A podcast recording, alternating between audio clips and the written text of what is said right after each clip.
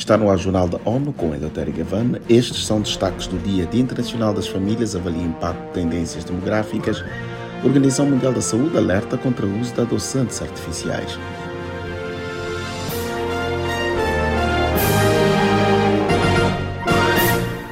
O coordenador especial das Nações Unidas para o processo de paz no Oriente Médio saudou o anúncio de um cessar-fogo em Gaza no sábado.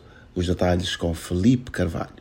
Thor Wennesland disse que está profundamente entristecido com ataques aéreos de Israel contra Gaza, que deixou mortos e feridos.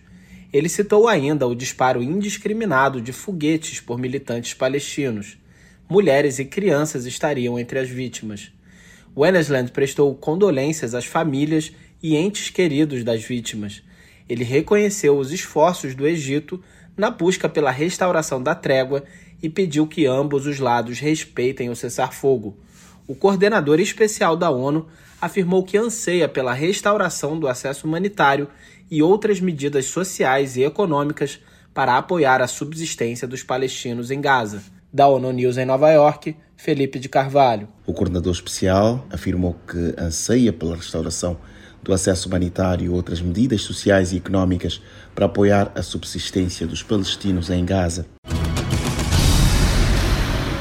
O Programa Mundial de Alimentos PMA advertiu que a falta de fundos poderá cortar a ajuda alimentar a 200 mil pessoas em territórios palestinos. O total corresponde a 60% das pessoas atendidas na região. Caso não haja mais financiamento até agosto, a agência da ONU será forçada a suspender completamente as operações na Cisjordânia e em Gaza. Fatores como alta acentuada de preços alimentares e instabilidade dificultaram o atendimento das maiores necessidades. A situação lançou mais de 1 milhão 840 mil pessoas, ou 35% da população palestina, para insegurança alimentar.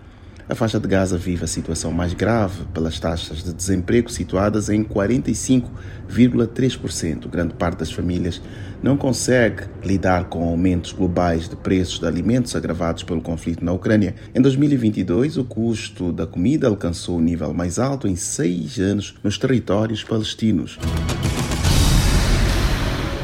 A Organização Mundial da Saúde, OMS, desencoraja o uso de adoçantes sintéticos ou artificiais conhecidos por NSS para controlar o peso. As orientações atualizadas foram publicadas nesta segunda-feira em Genebra. Segundo a agência, não existe nenhum benefício a longo prazo na redução de gorduras em adultos e crianças, e quem faz uso de adoçantes está sob risco de aumento de diabetes tipo 2, doenças cardiovasculares e até morte no caso de adultos.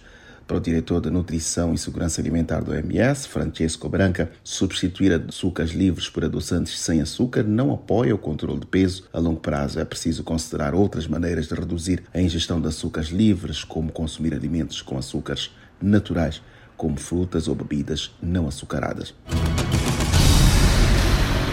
Neste 15 de maio, a ONU marca o Dia Internacional das Famílias. Este ano, o lema Tendências Demográficas e Famílias promove a reflexão para melhorar a qualidade das moradias. Os detalhes com Monica Greeley. Em 2050, são esperados 9 bilhões e 800 milhões de pessoas no planeta e o total poderá chegar a 11 bilhões e 200 milhões em 2100. Pelos dados da ONU, cerca de 2% da população global está desabrigada e outros 20% vivendo em moradias inadequadas. Esse ano, a data é observada com apelos por maior consciência sobre o impacto das tendências demográficas nas famílias.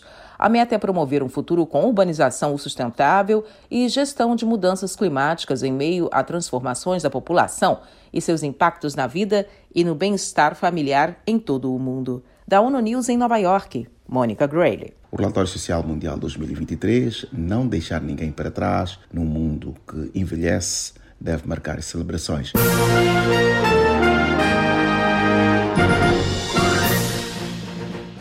Este foi o Jornal da ONU. Mais informações com a nossa página news.un.org pt e nas nossas redes sociais. Siga ainda o Twitter, arroba.